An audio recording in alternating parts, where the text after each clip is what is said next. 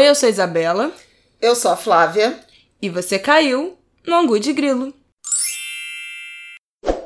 Olá, gente! Boa terça-feira, tudo bem com vocês? E aí, everybody?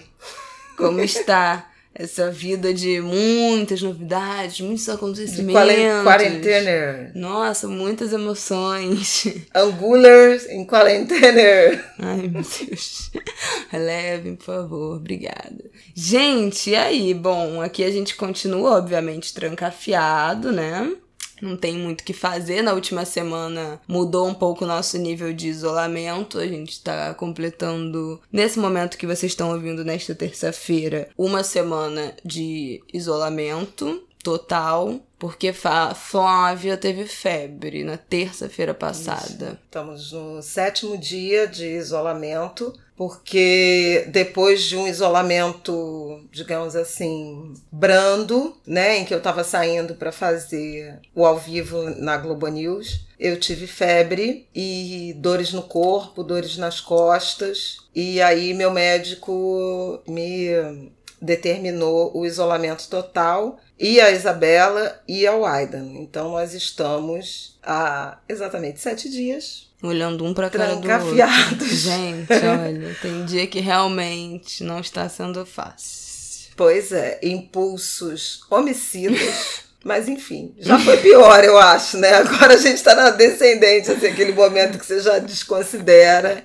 Já estamos. Daqui a pouco vai piorar de novo. Já estamos abstraindo e tentando nos organizar de forma orgânica, eu diria, sem impor grandes regras tem rolado. Sem gritaria, o que ela quer dizer, né? Sem aqueles esporros. Não, e Mas assim, a gente a gente não tá impondo, tipo assim, ah, dia tal e tal e tal, a gente tem que varrer, não sei o que, a gente tem que lavar roupa e essa é a tarefa sua ou minha. A gente tá meio assim. Semana passada eu lavei, semana você lavou, também lavei roupa no fim de semana.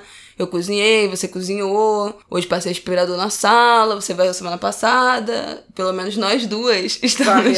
Varri a, varanda. Estamos nessa função, assim, meio dividindo. Não, o Adam tá cuidando da louça e do lixo. Vamos ser. Lava a louça, tira o lixo, não sei é, o quê. O Adam tem duas funções. A própria. Seguindo a própria velocidade e o ritmo dele estamos caminhando. Tá indo. Com eu tô relativa sanidade.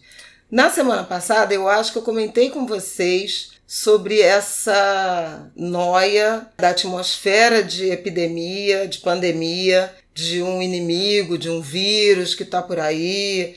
E a partir da experiência de ter sintomas, isso é muito esquisito, porque um torcicolo não é um torcicolo. Uma dorzinha no, no rim não é uma dorzinha no rim. Então, assim, ficar tentando entender se aquilo é algo da sua anatomia, da sua constituição, ou se aquilo é sintoma de uma doença para o qual os médicos, os especialistas indicam, fique em casa se o comportamento for assim. Se for piorando, corra para o hospital. Então você fica nesse limite de qual é o momento de correr para o hospital, né? De, de for piorando.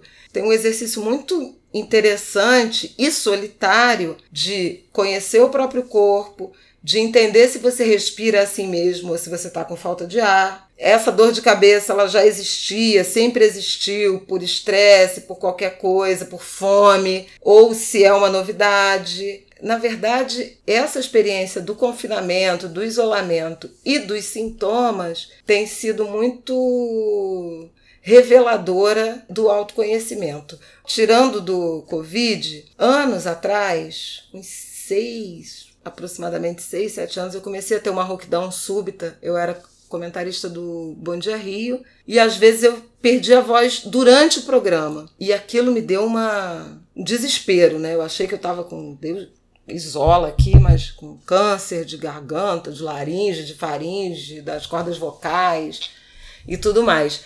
E aí procurei Débora Feijó, que é maravilhosa, fonoaudióloga linda, incrível, assim, dá muita segurança pra gente. E ela falou: "Olha, vou te indicar uma uma otorrino, acho que é refluxo". E quando eu fui na médica, ela me fez várias perguntas sobre: "Ah, você costuma ser assim, assado, não sei o quê. E eu não tinha a menor ideia do que, que era aquilo. Não, eu respondi não para tudo. Só que eu fiquei com aquelas perguntas na cabeça e ao longo da semana seguinte à consulta, eu fui descobrindo que eu tinha vários dos sintomas que essa médica me perguntou e eu simplesmente não tinha a menor ideia disso. Estou revisitando essa experiência de você entender se aquilo é uma característica do seu corpo ou se aquilo é efetivamente o sintoma de uma doença nova, de uma contaminação pelo coronavírus. Eu estou falando com a maior tranquilidade. Não é assim, eu já acordei quinta para sexta, assombrada, quase acordando a Isabela e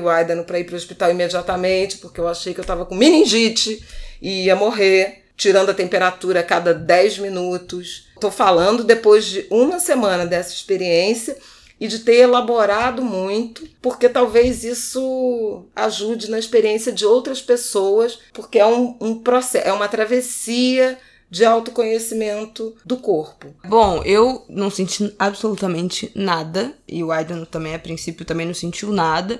Então, se minha mãe realmente teve ou está, a gente ou é assintomático ou não se infectou, o que eu não acredito, porque ela não está em isolamento dentro do quarto. A gente está convivendo na sala, nos outros cômodos, porque já estava. Mas com muitas precauções. Mãos lavadas, Sim, mesa óbvio. higienizada. Então, eu não senti nada. Nenhum contato físico, o que para mim é uma coisa torturante, porque eu sou muito tátil.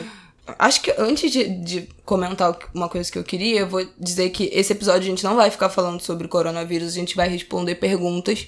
Eu abri uma caixa de pergunta lá no meu Instagram e a gente vai responder. Algo selecionamos várias perguntas que mandaram e vamos responder. Só fazer o último comentário que eu sou uma pessoa que somatiza muito no corpo. Muito, muito. Estresse, tristeza, ciúme. Cada emoção que eu tenho passa pro corpo de uma forma diferente. Então, tensão de trabalho, eu fico com torcicolo, com o pescoço travado e me dá um tipo de dor de cabeça que eu já sei que é porque o meu pescoço travou, então não adianta eu tomar analgésico, eu tenho que tomar relaxante muscular. Mas tem outro tipo de dor de cabeça que eu sei que é porque eu não tô usando meu óculos, também não adianta tomar remédio. Então tem vários quando eu tenho que alguma situação de ciúme, a minha perna fica dormente na hora, completamente dormente.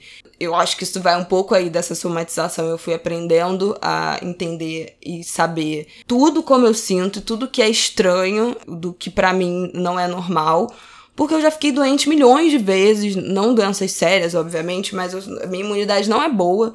Então, de tanto ter crise de rinite, virose, doenças XYZ emocionais, doença articular, tudo isso, eu já meio que, que entendo o que, que é meu. Então, eu não fiquei muito nessa noia da, na última semana de será que eu vou sentir alguma coisa? Será que eu tô sentindo alguma coisa? Será que, sabe, esperando aparecer algum sintoma, porque eu sabia que se fosse para aparecer, eu ia sacar na hora que não é alguma coisa minha, porque eu já tenho as minhas doenças, minhas dores de estimação. Também não tô apavorada de ter pego ou de pegar, porque acho que chegarei lá em algum momento. Como a gente já falou do nosso nível de exposição no episódio passado, que a gente invariavelmente vai ter. Mas por aqui está tudo tranquilo. Sétimo dia dentro de casa, convivendo intensamente, mas eu acho que a gente tá sabendo lidar com isso sem surtar. É, respeitar um os espaços individuais. Eu tenho cuidado muito das minhas plantas. Já eu estou numa relação intensa com um aspirador de pó dos anos ah, é um caso de amor. Resgatei um aspirador de pó velho daqui de casa e nós estamos marcando encontros praticamente todos os dias pelos cômodos, porque o piso do meu quarto é branco, então cada fio de cabelo que cai da minha cabeça e fica no chão me dá uma agonia que todo dia agora, nos últimos dias, todo dia eu passei o aspirador que eu não tô aguentando. Meu banheiro também, o piso é branco, e aí você vê a sujeira pula na sua cara, ela ela te abraça, ela te dá bom dia, boa tarde, boa noite todos os dias. E eu não aguento. Ah, não, mas piso branco nas, nas áreas frias é uma escolha minha justamente por isso, para não disfarçar a sujeira. Pois é, mas aí é uma obsessão. A cozinha também fica suja, eu vou lá com o aspirador, aspirando a cozinha, o tapete da cozinha. E aí as paredes brancas, em casa tem muita parede branca. E a esteja aranha. No fim de semana fiquei passando aspirador na parede pra tirar a esteja aranha. Mas enfim, já tô vendo receitas caseiras de limpeza no YouTube, perguntando pra minha avó indicação de de produtos de limpeza que tenha cheiro bom para deixar cheiro depois que limpa. Não fala marca que a gente não tem Não, marca não. Enfim, é isso. Essa é a atualização aí do nosso diário de quarentena. Acho que vale para registro dizer como estamos, ainda mais nessa semana que a gente não pôde sair nem pra ir no, no mercadinho da vida e ainda falta uma semana, né? É. Saudade do meu e namorado. Prestem atenção, cuidem-se bem nessa semana. As coisas vão começar a ficar mais difíceis. Voltem no ângulo de grilo da semana passada, o trecho final que é dedicado à saúde mental, algumas orientações, inclusive da Associação Brasileira de Psiquiatria, na direção de preservar a saúde mental. Uma das coisas que eu me comprometi a fazer e no fim de semana eu me dediquei a isso foi um pouco mais de leitura na questão religiosa, né, nas explicações espirituais. Eu também cuidei muito do meu corpo e da minha relação com os meus orixás, com a minha religiosidade. Sexta, sábado, domingo, hoje, segunda, né, segunda para terça, tem sido muito importante para fortalecer esse lado espiritual quando o físico deu uma, uma assustada.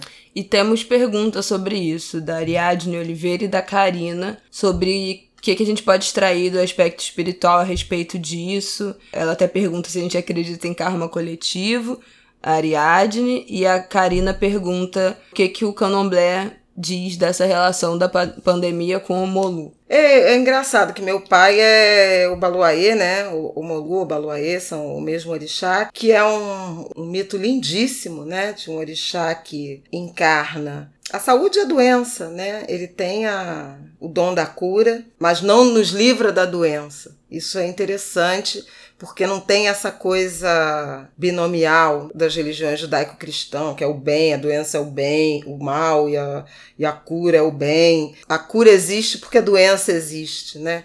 E porque a doença existe, a cura vai aparecer. Então, são, são coisas atadas. E o Baluaê, ou o Molu, entrou muito na modinha, né? Desde que começou essa história da pandemia, que é o orixá que a gente pede maleme, perdão e cuidado.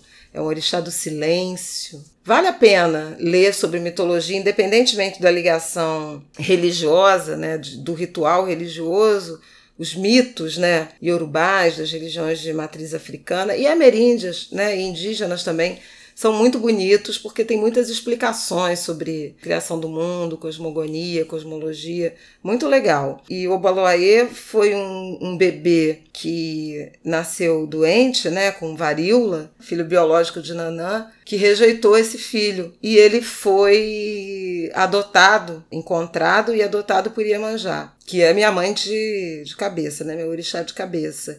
E ela cria esse filho coberto de palha porque ele era alvo de chacota por conta das feridas da varíola, que era uma peste. No entanto, tem mitos dizendo que na sequência ele virou um homem, né, tão bonito que ninguém é capaz de suportar a olho nu a beleza dele. Por isso ele continua vestido de, de palha e uma das representações do Baloaê, que é o Senhor da Terra, é também o Sol do Meio-Dia, que é exatamente aquele que você não olha a olho nu, justamente porque é impraticável. Então, assim, contém toda essa beleza. E tem muita gente que resolveu fazer referências ao Obaloaê nesse momento, por conta dessa correlação entre a doença e a cura, pedir que eles nos proteja e eu tenho pedido muito para que proteja o meu corpo e de todos os meus queridos. O orixá da fórmula da cura é o Ossain. Eu tenho pedido muito ao Ossain pelos médicos, pelos enfermeiros, pelos pesquisadores, né, que cheguem à fórmula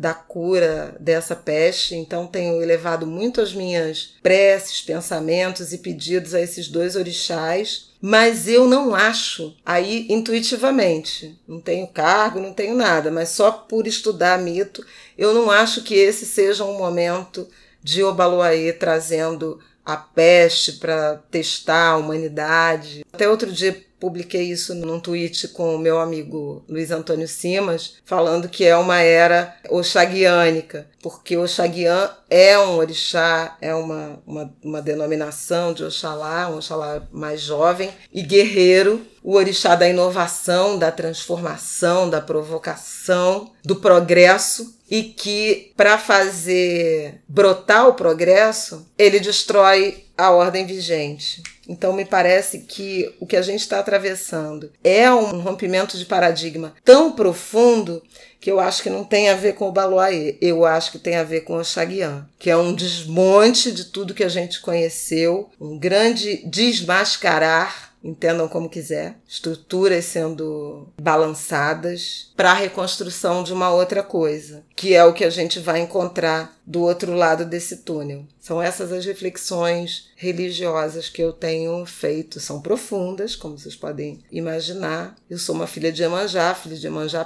pensa muito. Bom, pelo amor de Deus, vamos falar de coisas mais leves, né? Nesse podcast, em nome de Jesus e de todos os orixás. Temos perguntas mais leves aqui, que eu acho que Vambora, vale gente, a Isabela né? tava. A gente não pode falar de corona só, não sei o que, já Pelo são várias amor perguntas. De Deus, Aí eu, eu falei, então eu concordo, vamos perguntar para ver o que, que as pessoas querem saber, além de coronga.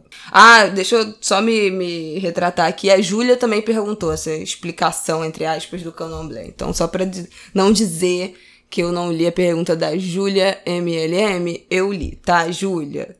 Consideramos, vamos lá. Dani, minha amiga, perguntou: O que cada uma de vocês faz para passar o tempo? Sempre ou em tempos de corona? Não sei se a gente já respondeu essa, né? Eu acho que ela tá falando em tempos de corona, né? A gente já respondeu o que a gente tem feito? A gente respondeu na semana passada, mas assim, o que que a gente faz para passar o tempo? Eu basicamente estou consumindo notícias. Ah, minha mãe eu não, acordo, não, não passa o, rádio, o tempo, ela fica o dia inteiro no celular. televisão, Fico acompanhando os tweets de todo mundo, literalmente todo o mundo, porque eu tô seguindo do. Minha mãe ficou o dia inteiro no Jair, celular, gente. presidente nosso, ao Trump, Boris Johnson. Eu acompanho a França, a Itália, a África. É uma pessoa então, que assim, vai ficar doente tô... quando acabar. Aliás, uma, o, o meu diagnóstico, além de é, suspeita de Covid, meu médico falou, é, é Covid mais estresse mais infodemia.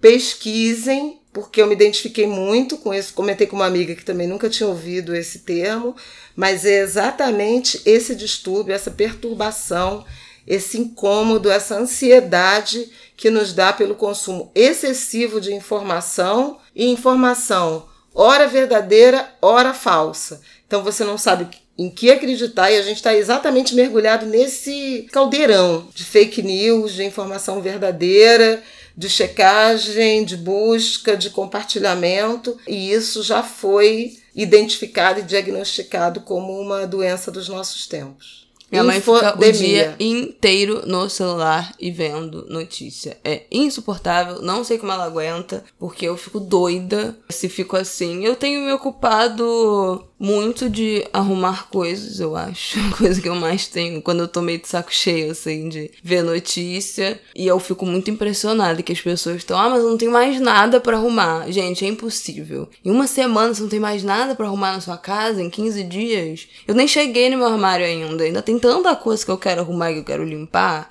Eu aprendi a jogar gamão vendo um vídeo da Fernanda Gentil, que a Fernanda Gentil ensinou a jogar gamão. Aprendi no vídeo e tenho jogado no meu celular gamão, buraco, vários joguinhos no celular que também me tira do, da notícia quando eu tô com preguiça de fazer alguma coisa. Não tenho visto muita série, não tenho assistido filme. Eu acho que eu tô basicamente, eu comecei a fazer no, na, no fim da semana passada, me alongar, não fiz ontem nem hoje, já errei, já errei, mas semana passada fiz aula de afrofunk no Instagram maravilhoso, perfil da Thaisa Machado, faz um trabalho incrível de aula de, de funk com toda uma militância fem, feminista negra por trás, ela é uma mulher muito, muito incrível, arroba afrofunkrio no Instagram, toda quarta toda sexta ela tá fazendo aula pela live. Fiz a minha primeira semana passada, já quase fui a várias aulas presenciais, mas nunca consegui ir. Fiz a primeira semana passada, adorei. E também tô tentando criar esse hábito de dar uma alongada na varanda, no sol, de biquíni para já tomar um sol, para dar uma levantada também. Ainda não comecei a ler as coisas que eu queria ler, mas uma outra coisa que eu comecei a fazer hoje na segunda-feira foi começar a usar um celular antigo meu como despertador, não usar mais o meu celular. Porque eu acordava, já pegava o meu celular, já começava a ver o WhatsApp, rede social, ficava tempão deitada na cama, já mergulhada naquilo, já acorda naquele, né, aquele, aquele monte de informação que chega.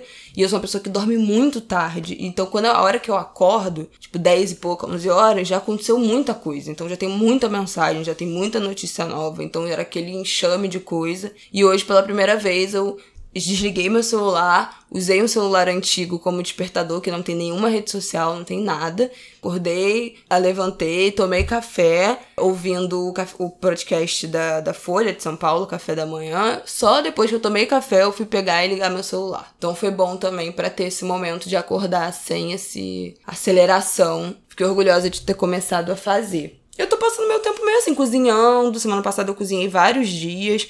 Fiz bolo ontem. Meu, bolo deu certíssimo. Nunca tinha conseguido fazer dar certo um bolo. Foi de massa pronta? Foi de massa pronta. Mas fiz um bolinho, ficou maravilhoso. Então eu tô meio. Eu, eu não desgosto de fazer essas atividades. Então, para mim não é um sacrifício, tipo, ai, que droga, eu tenho que botar a roupa para lavar, ou tenho que fazer comida, ou tenho que não sei o quê não, não é coisas que me incomodem muito, não. Até porque eu gosto muito de coisa limpa. Então eu fico tão feliz depois quando eu vejo tudo limpinho, cheiroso, que eu falo, putz, até que valeu. Bom, além de consumir jornalismo intensamente, tenho trabalhado de casa, né, na rádio, colando do jornal, escrevendo meus tweets, fazendo minhas provocações. Também já cozinhei, também já lavei roupa, jardinagem, como eu já mencionei, fiz um suco de proteínas para as minhas plantinhas. Que eu acho tem, que isso que você tem mais tem feito, terra. que não seja é, trabalho fiz bastante, porque elas estavam meio sofridas. Não, mas eu tenho feito outras coisas. Eu tenho lido muito mas aí vai cair no, no corona. Por exemplo, um ensaio que o Siddhartha Ribeiro escreveu na Ilustrada no domingo, muito bom na Folha, uma linguagem muito contundente, mas muito interessante porque o Siddhartha é um professor de neurociência, um craque Casso, que eu sou fã dele há muitos anos. Um ensaio desabafo, sabe? Muito interessante, que eu recomendo quem puder procurar. A Folha também deu uma entrevista incrível com Aquile Mbembe, que é o autor do conceito de necropolítica. Maravilhoso, sul-africano, e ele está muito espantado né, com a chegada da, da pandemia. Eu li algumas coisas de Candomblé, mitologia dos orixás, do Prande, candomblé bem explicado, orixás de Pierre Verger. Ah, eu ouvi muito uns LPs antigos da Gal Costa. Senhora, sábado foi isso. Maravilhosos e sambas, sambas de enredo antigos também. Eu quero recomendar a vocês a edição atual da revista Serrote, que é uma publicação do Instituto Moreira Salles. Tem dois ensaios, os dois que eu já li, tem coisas mais tem outras coisas super bacanas, mas os dois que eu. Um eu já li inteiro e o outro eu ainda tô lendo. Mas é o que eu já li inteiro é o ensaio 1619 da Nicole Hannah Jones, que é a jornalista do New York Times que coordenou o projeto 1619, lançado lá no ano passado no New York Times, que é 1619 é o marco, é o ano em que chega na, nos Estados Unidos, né, no que hoje são os Estados Unidos, o primeiro navio negreiro, o ano que inaugura a escravidão africana na América do Norte, nos Estados Unidos. E é uma peça jornalística maravilhosa. O ensaio é lindo, a revista tá linda e o trabalho dela, ela é uma mulher negra, jornalista. Eu tive privilégio de conhecê-la antes, né, do mundo ter mudado, né? No último fim de semana, no último fim de semana, né, no 14 de, de março, eu fui para São Paulo e ia mediar uma mesa com ela e com a Ana Maria Gonçalves. A Ana não pôde participar, já em razão do isolamento, e acabou sendo um bate-papo entre, entre mim e a Nicole. Foi incrível, está no YouTube super recomendo, porque foi muito legal. Quem é jornalista, quem é de comunicação, quem é historiador, quem se interessa pela história dos Estados Unidos. Foi muito bacana. E a gente varre desde 1619 até com um pequeno spoiler, mas eu não vou contar qual, é o, qual foi a opinião dela, mas um pequeno spoiler sobre as impressões dela em relação a essa pandemia na comunidade negra afro-americana, né? Foi muito legal e o, o texto dela é um primor. Ela conta várias coisas do processo de independência, coisas da, da, história dos Estados Unidos que a gente aqui nunca soube, que eles estão redescobrindo, e o outro sobre o autor. A Isabela vai continuar falando e eu vou pegar aqui para falar o nome direitinho, mas sobre fascismo. Muito legal. Além disso, eu fiz uma live com a Winnie Bueno, o livro dela Imagens de Controle, que está em lançamento, recomendo a todo mundo. Muito legal para esses tempos. Já fiz live com Lázaro Ramos. Também fiz live. Né? Ah, é? Você fez live. Vou fiz fazer mais sábado, live. Fiz no sábado live com a Bárbara Bárcia, que é uma das fundadoras da Fluxa Filmes, que é uma produtora de conteúdo. A live fez parte do Festival Se Acalme, que também era uma programação de três dias no fim de semana passado para pensar em outras coisas. Teve yoga, teve meditação, teve show, teve um monte de coisa. Falamos sobre ativismo digital, online, feminismo e como é Foi é que isso funciona. Legal, eu assisti. Como é que funciona esse movimento na internet. E bom, outra coisa que eu tenho me distraído que eu esqueci de falar é Big Brother, né, gente? Tô vendo Big Brother igual doida. Pediram pra gente falar de eu Big não. Brother, mas a gente não vai falar de Big Brother. Ah, pra quem eu torço? Torço para o Babu. É isso. Quero Babu e Thelma na final, terceiro lugar que lute. Não tenho preferência de terceiro lugar. Sei lá, nem lembro de vez que eu tinha visto Big, Big Brother. Mas com esse ano o pessoal só fala disso no Twitter. Eu tinha bloqueado todas as palavras relacionadas ao Big Brother, depois continuou, continuei recebendo, recebendo informação no Instagram.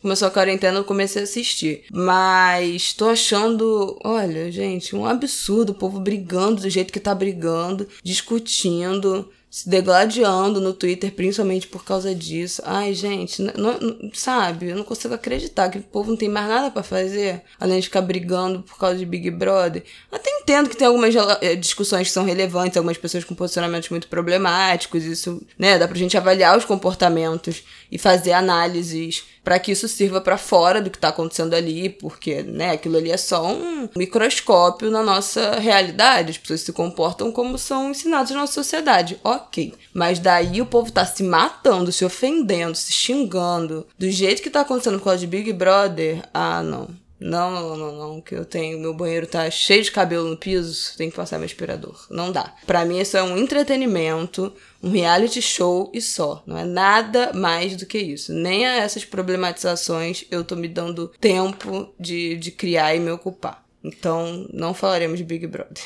E da Serrote também eu preciso indicar o Jason Stanley. A Política do Amigo e do Inimigo é o título do ensaio. Subtítulo é O Contexto Histórico é Insuficiente para Explicar o Fascismo, que manipula democracias apoiado numa estrutura de conflito permanente. Então tá, intelectuais negras. Então, olha. Flávia Oliveira. Não, eu super recomendo, porque assim, reflexões muito profundas sobre os nossos tempos e aí o, o ensaio é um resumo do livro dele, Como Funciona o Fascismo. Anne está perguntando se eu fui uma adolescente namoradeira. Eu acho que foi, e eu acho que não tive conhecimento de todo o prontuário.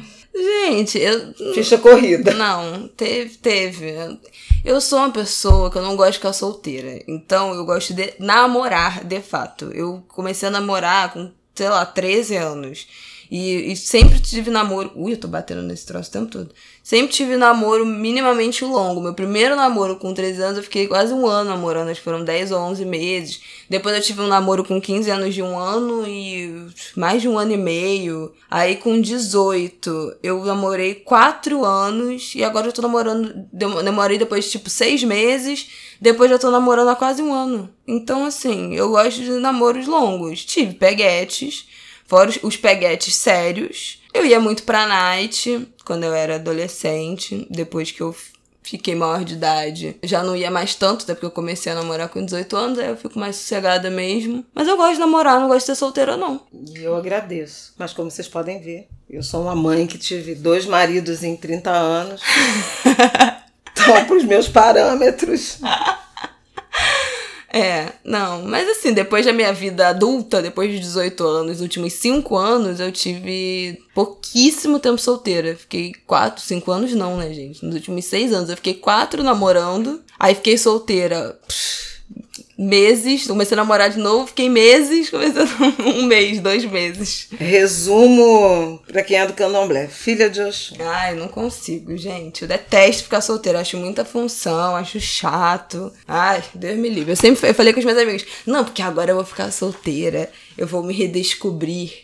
Eu não sei como eu sou Isabela adulta, sem um namorado do lado. Deu duas semanas eu tava pegando outra pessoa. Ah, não tem jeito.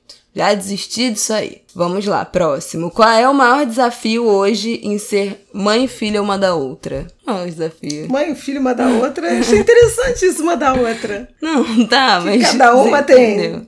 Não, porque às vezes ela é minha mãe mesmo. Claro. Eu sou mais. Esporro, é engraçado isso, porque eu, eu dou esporro nela por alguns motivos, mas ela me dá esporro por outros. Tem, em alguns momentos ela me dá uns esporros tipo de mãe, porque eu sou meio poliana, meio romanticona, meio sentimentaloide. A Isabela é capricorniana, muito pragmática. Qual é o maior desafio? Minha mãe ficar ma mamãezando todo mundo. É, tem um Ai. pouco de ciúme, mas tem um pouco de razão. Não, é muito mais razão do que ciúme, porque eu não sou a única que fala isso pra ela. Tá? Queria dizer isso. E ninguém disputa meu lugar, não, querida. Porque eu sou the one and only tá vendo? sua vida. Que eu criei com, com autoestima elevada. Coisa que infelizmente eu não tive na mesma intensidade. A gente Mas... vai melhorando as gerações. É um desafio. Sei qual é o desafio, né? Não sei, a gente tá num momento tão tranquilo é. da nossa relação. Se perguntasse só. Confinado e tudo, a gente tá tipo. É verdade. Porque eu acho que a gente chegou depois de 10 anos de terapia, e isso é uma coisa que eu observo, assim, é muito difícil a gente, nós duas comprarmos uma briga uma com a outra. Isso é uma coisa que eu não lembro a última vez que aconteceu, e isso é uma coisa que acontecia há anos atrás, quando eu era adolescente, acontecia mais. Tipo, a minha mãe ficava irritada com alguma coisa, e eu ficava mais irritada ainda com a irritação dela, e respondia, e nananã, sabe? A gente dava uma escalada, assim, no nível da briga. Hoje em dia, se a minha mãe fica estressada com alguma coisa e começa a reclamar, eu deixo ela falando sozinha. Eu não dou a menor. Não dou a menor confiança. Porque senão vira uma bomba. Porque eu e ela somos pessoas assim. Um tanto, quando a gente, né, perde um pouco a mão, a gente exagera demais. Todo a gente tem perde mão pesada aqui. Oliveiras tem mão pesada. Então, eu acho que a gente tem esse negócio do, entendeu? Uma não uma segura ali a, a treta da outra, ninguém se estressa muito, ninguém vai comprando muito uma briga em cima da outra. E aí eu acho que a nossa relação ficou muito boa, mas é isso, né? São o quê? Oito anos de terapia. É, e são, somos duas adultas, né? Eu acho que isso também faz diferença. Faz. Não sei, né? Tem umas transformações, momentos de, de transformações, né? Da adolescência foi um momento muito. Deus Muito difícil. Adolescência assim, é, é, eu acho que é um momento bem complicado. Então agora não, somos duas adultas, cada uma tem a sua vida. Quando a gente não tá afim de papo, não tá afim de papo, fecha a porta do quarto, tem os códigos, né? Não sei, não tem desafio, não. É. Também acho que não, porque a gente tá muito bem, obrigada. Mas assim, nós somos pessoas, para ninguém ficar achando que, ah, não, porque a relação de vocês é perfeita, meu Deus, não tem isso com os seus pais. Nós somos pessoas que realmente a gente tem opiniões muito parecidas politicamente. Então, esses conflitos a gente de fato, não tem. Discordar em coisas que a gente considera muito graves em relação, sei lá, aos direitos humanos, à política nacional.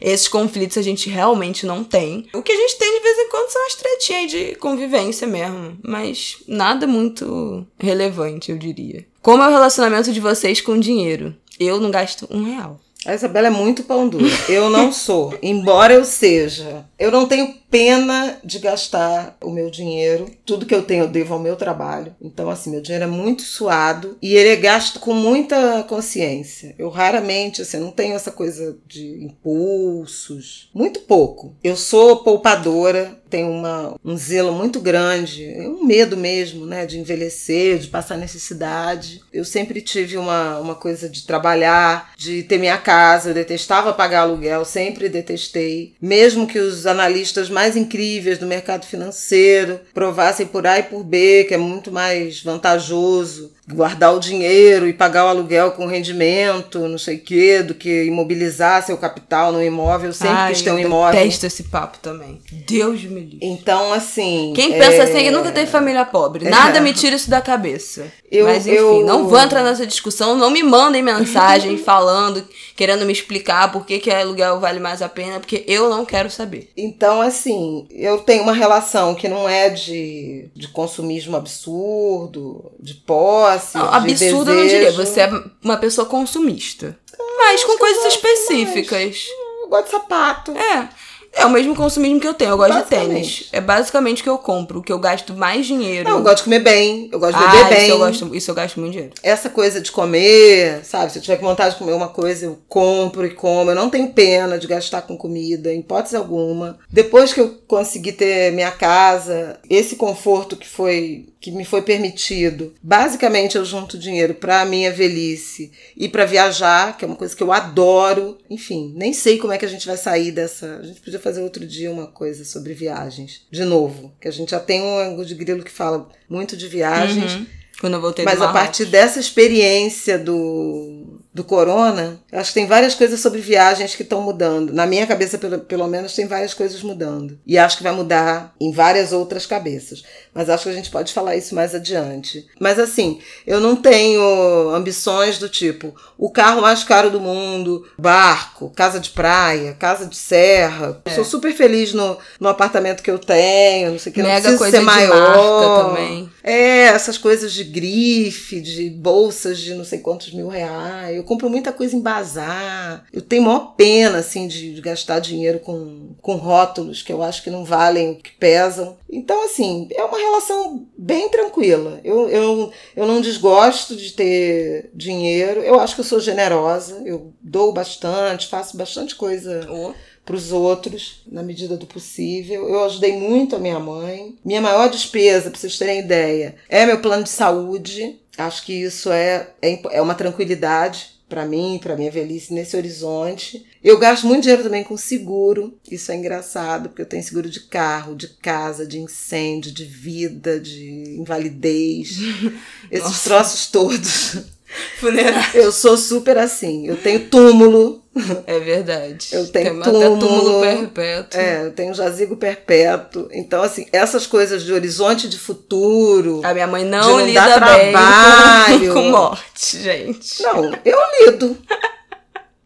Ao contrário disso. porque Eu Ah. não nego a morte. É verdade. Eu preparo. Eu lido bem. Não. Porque eu faço Só essas, essas relações de morte. Com a morte despedida. alheia, você. Não. Eu vou, eu vou em tudo. Vai. Eu despeço, eu vai. tenho É maior, é maior Maria enterro. Não, é porque eu acho essa, pre- essa Vai a presença, todos esse os acolhimento, esse afeto. Morreu alguém da sua família, convida minha mãe, que ela vai. Você ouvir estômago de grilo. A minha mãe adora um velório. é uma coisa eu não adoro impressionante. velório, mas velório, assim, lançamento de é livro. eu tive- é. Pode ter qualquer um que chamar. ela é escrota demais, cara. É impressionante. lançamento de livro e velório, ela não perde um. Eu vou me calar. é uma coisa impressionante. Bom, já é eu não vou a nada. Nem velório, nem lançamento de livro. Também não tenho pena de gastar meu dinheiro com comida. A única coisa que eu gosto mais de, de consumir de roupa, de acessório, assim, é tênis. Vocês já sabem, eu já falei isso aqui. Mas eu gosto de coisa de marca. Não vou mentir. Gosto porque eu gosto do da história que tem atrás, do design que tem atrás, de, daquilo fazer parte do processo criativo de alguém, do material ser de. Óbvio que não são todas as marcas, tá? Que o mais caro quer dizer que é o material de mais qualidade, mas essas grandes marcas de luxo, sim, tem um processo de escolha de material, de testagem, de cada peça, que é muito absurdo. Tem um documentário da Louis Vuitton que é incrível, que eu nunca consegui achar. Eu assisti uma vez, nunca mais consegui achar o nome. Se eu achar um dia, eu compartilho que mostra todo esse processo. Quer dizer que eu tenho essas coisas? Não, claro que não, não tenho, não tenho dinheiro. Mas eu acho que se um dia eu for milionária, eu vou gastar com essas coisas assim e vou gastar sem dó. Eu detesto, falei inclusive isso no Twitter, porque tá rolando essa polêmica por causa de Big Brother.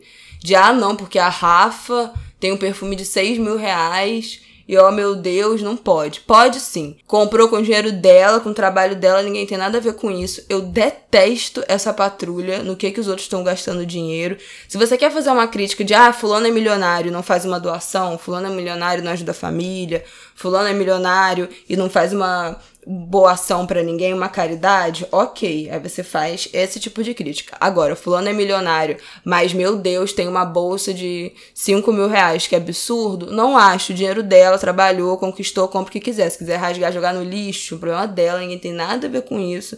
Detesto esse discurso de culpar os outros pelo dinheiro que, que conseguiu trabalhando honestamente, não roubou, não sabe? Deixa os outros. E é isso, mas eu sou muito mão de vaca com meu dinheiro, gasto, mas assim, com muita consciência. E gosto de gastar com essas coisas específicas: comer, viajar e tênis. Isso nos leva para outra pergunta. Além do ângulo de grilo, quem perguntou essa? Nath.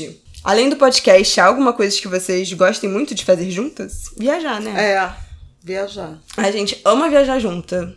Somos ótimas. Dá muito bem. A gente somos Não ótimas companheiras de viagem. Muito Mesmo bom. num quarto ah, minúsculo. É, 15 dias. um banheiro, um quarto minúsculo, não sei o quê. A gente dá muito bem em viagem. A gente experimenta muita coisa. E as coisas que a gente não gosta de fazer juntas é super bem negociado. Por exemplo, eu adoro musical, a Isabela não gosta tanto. Então eu vou pro meu musical e ela vai fazer uma coisa e depois a gente se encontra e janta. Eu vou pro meu museu, acordo super cedo, vou pro meu museu, não sei o quê. Ela acorda mais tarde, depois a gente toma café junto e termina de fazer a visita no museu. É super bem resolvido. Eu acho que é das coisas que eu mais gosto também com ela viajar. A gente não tem tem gente que não se dá bem, né, em viagem. A gente não tem essa coisa. Eu não lembro de alguma viagem que a gente tenha brigado, eu é e você.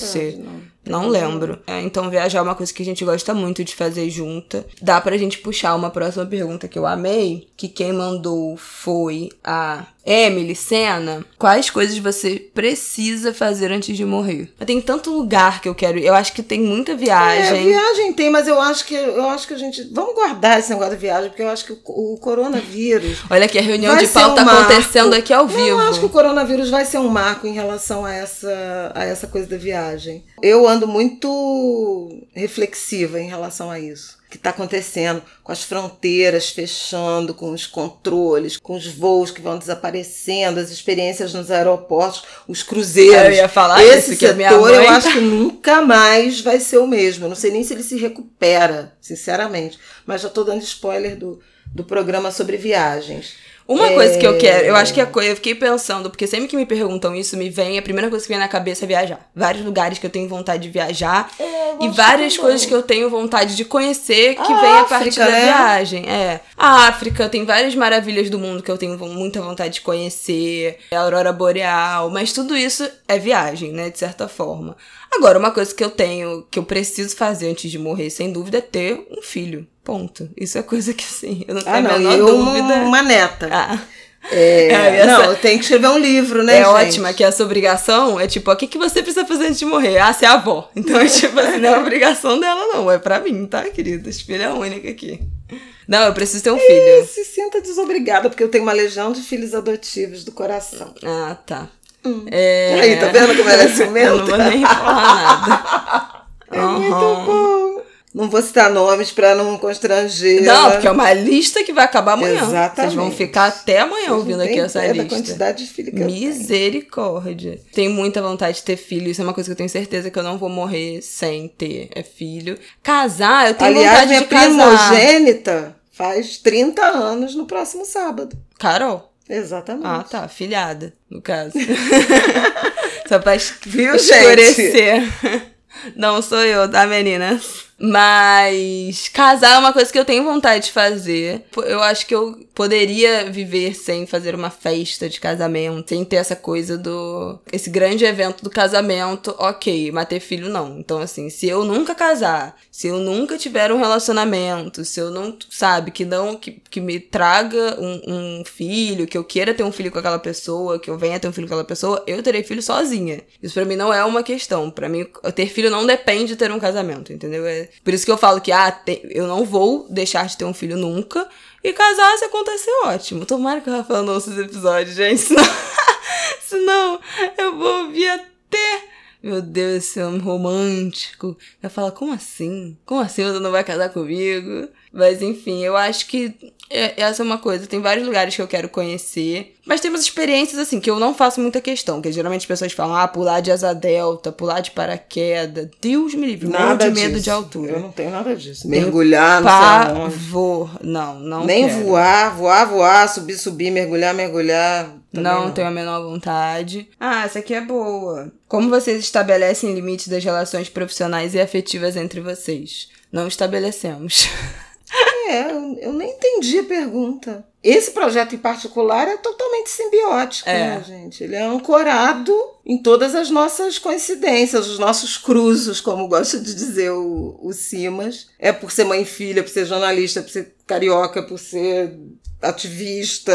Não, não tem como. Eu não acho. É eu acho que eu vejo muito quando as pessoas trabalham juntas, né, da mesma família, mãe e filho, ou quando é um casal que trabalha junto ou trabalha pelo menos no mesmo lugar, como é que você separa o trabalho da casa e tal. E eu não sei se é uma coisa tão negativa assim, como a gente meio que aprendeu que era, né? Que tem que ah, não, a partir do momento quando chega em casa ninguém fala mais de trabalho, na hora de jantar ninguém fala de trabalho. Eu não sei se é pela nossa profissão, mas o nosso trabalho é tudo que acontece no mundo. Então, se a gente não puder falar disso, a gente vai falar de quê? Nem sempre é de uma forma negativa, né? Se a gente pensa o jornalismo como todo, às vezes é, pô, tu viu aquele negócio que aconteceu em tal lugar? Isso faz parte do nosso trabalho. A gente não vai poder falar disso. A gente vai falar do quê? Essa divisão, assim, eu não sei muito como se aplicaria. E às vezes a gente tá falando alguma coisa aquilo traz uma ideia, aquilo vem uma ideia. A gente tem um grupo no WhatsApp, isso foi uma coisa que a gente separou. A gente tem um grupo no WhatsApp, eu e minha mãe,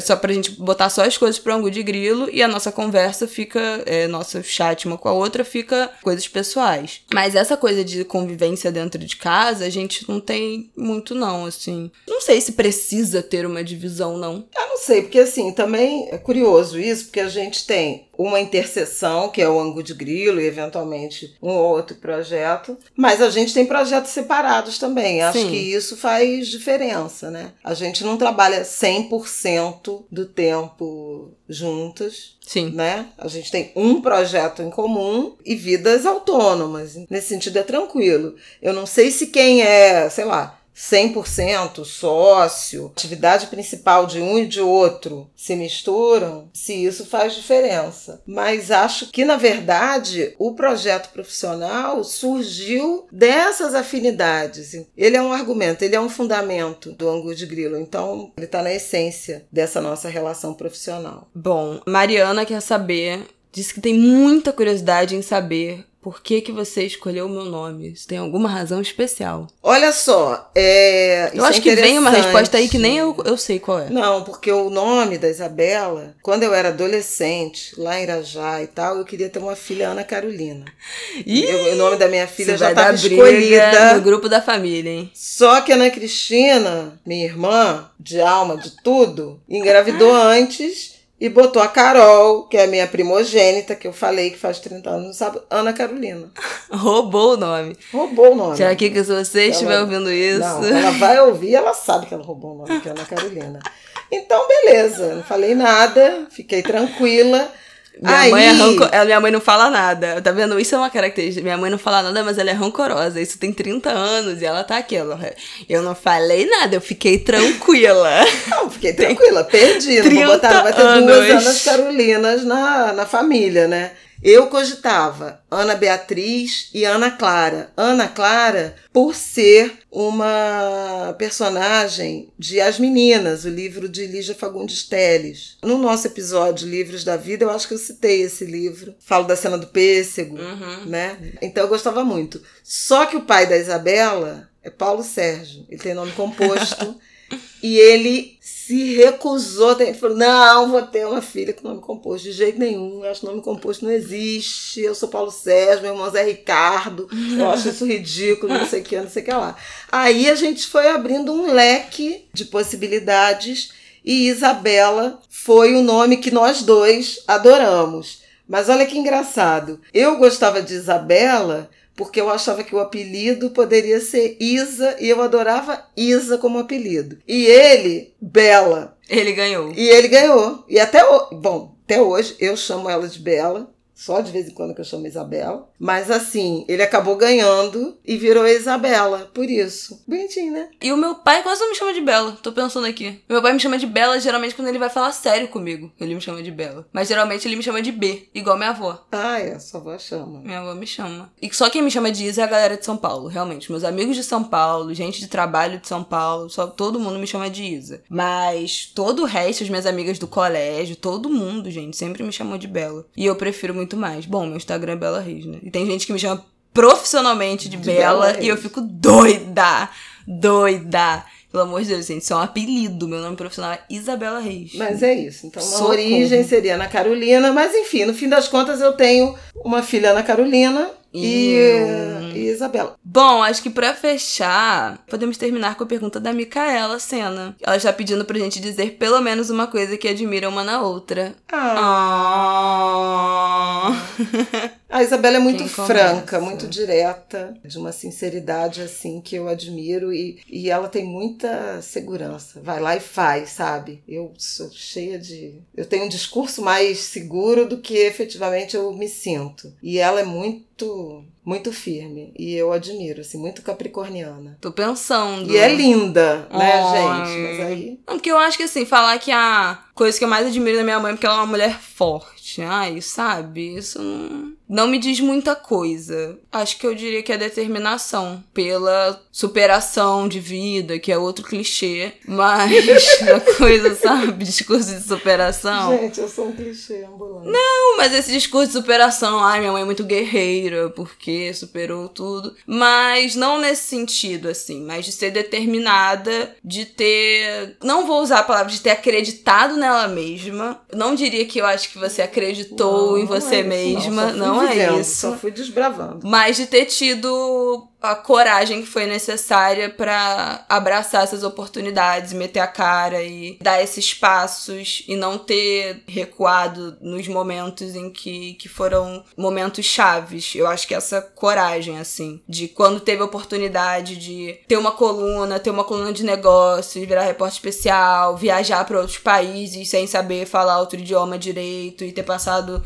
não sei quantas semanas fora viajando quando eu era pequena, não sei o que, não ter falado não. Porque eu acho que várias pessoas teriam falado não. Tipo, não, não vou passar 20. A gente até falou disso aqui já. Não vou passar 22 dias fora com minha filha de 5, 6 anos. Ou não vou pa passar 10 dias na China, num país que eu não conheço, que eu não falo a língua que eu falo, que é completamente diferente. Isso há muitos anos atrás, não era pra, não era como se fosse pra China agora. Então acho que teriam várias dessas oportunidades que outras pessoas teriam recusado. E ela foi, eu acho que a coragem, assim, de ter Ah, enfrentado. bonitinho, porque não quer dizer que eu não tenha tido medo, mas fui com medo. É, não, porque eu, eu não vou dizer que você é uma pessoa medrosa, mas você é uma pessoa muito mais, mais sensível. Você pensa muito mais nas coisas. De avaliar, de não sei o quê, tem essa mais sensibilidade, é uma pessoa mais sensível, que questiona muito, e que pesa muito, e que pensa demais. Então acho que todas as decisões e essas coragens vêm com muito pensamento, muita sensação de ai, será que consigo? Será que vou? Será que devo? Apesar de tudo isso, foi uma pessoa que foi e fez, sabe assim? Vim, vivenci. Ai, tá, meninas. acho que isso. Ai, Minha mãe é muito amo, corajosa. Bebê. E é uma inspiração para mim nesse sentido. Eu acho que isso me faz ser também uma, como filha, crescer com esse exemplo de coragem, com certeza tem influência de eu ser uma pessoa muito determinada. Eu sou mais racional, realmente. Mas isso não quer dizer que eu não pese tudo, não quer dizer que eu não fique insegura em grandes decisões, não quer dizer que eu tenha certeza de tudo o tempo todo. Mas na hora que eu encasqueto com uma coisa na minha cabeça, não tem nada que tire. Exatamente. E é uma determinação. Meu Deus do céu, é insuportável. E muito cerebral. Então eu acho que isso tem a ver também com ter crescido com mulheres assim, né? Para além da minha mãe e minha avó, minhas duas avós. É. Muito... Minha mãe era totalmente, porque não tinha nem instrumento no sentido de do letramento convencional, né? Uma mulher completamente intuitiva, uma força bruta mesmo. E muito aguerrida, de nunca desistir, de ser movimento o tempo inteiro. Então acho que essa é uma característica que nos foi passada, né? A gente não fica parado. Pode dar errado, pode estabacar, pode sofrer e tal, mas foi lá e tentou. É, isso é uma coisa que é muito nosso meio que lema familiar, né? Do cara, se der errado, tô aqui. É meio, né? Temos, teremos sempre um plano B porque a gente tá aqui. E é isso, vai, tenta, não deu errado, beleza, acontece. Não era para ser, tenta outra coisa. Mas essa inércia não faz parte da não nossa. É. Essa, a inércia, da nossa a, trajetória. Nem a covardia. Isso é uma coisa que eu. Isabela era muito pequena e eu falava isso. Olha, sua mãe pode não ter sido a pessoa pessoa completamente feliz, mas lembre de mim como alguém que tentou desesperadamente persistentemente ser feliz. Então, assim, mais do que realizar a busca, né, o, o caminho, essa perseguição, essa peregrinação é fundamental. Não ficar parado é o lema. Arrasou. Movimento. E minha mãe é uma ótima amiga também. Tem muitos amigos. Ah, Cuida muito bem é... dos amigos. Cuida, cuida dos amigos até demais. Alô, amigos.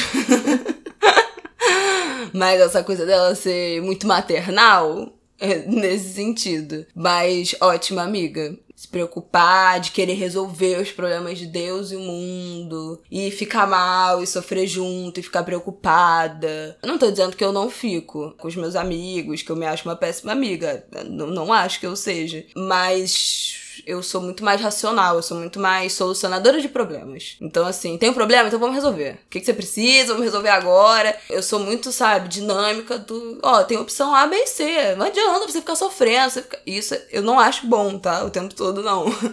esse, esse espírito solucionador. Porque às vezes tem gente que não quer solucionar, que só quer reclamar, acho que as pessoas também têm direito de sofrer e tal. Eu quero sempre solucionar. E a minha mãe não, nossa, ela pé e ela sofre junto, e ela fica preocupada. E não tem nem como ela resolver, como ela ajudar. E ela, ah, eu tô tão preocupada com fulano. E conversa e fala. Então acho que essa é uma ótima qualidade. Os amigos que estiverem ouvindo, por favor, digam se eu estou certa. Sei que estou. Nunca sinto frio, pois estou sempre coberta de razão.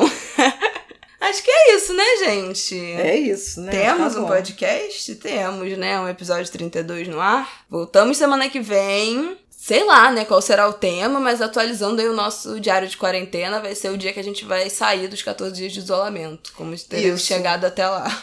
Cuidem-se bem, atravessem com coragem, com força e com fé essa que não será uma semana fácil, tampouco as próximas, mas vamos um dia depois do outro, cuidando da saúde mental, nos apegando à fé e batalhando por dias melhores. Axé, gente. Um beijo, boa semana para vocês.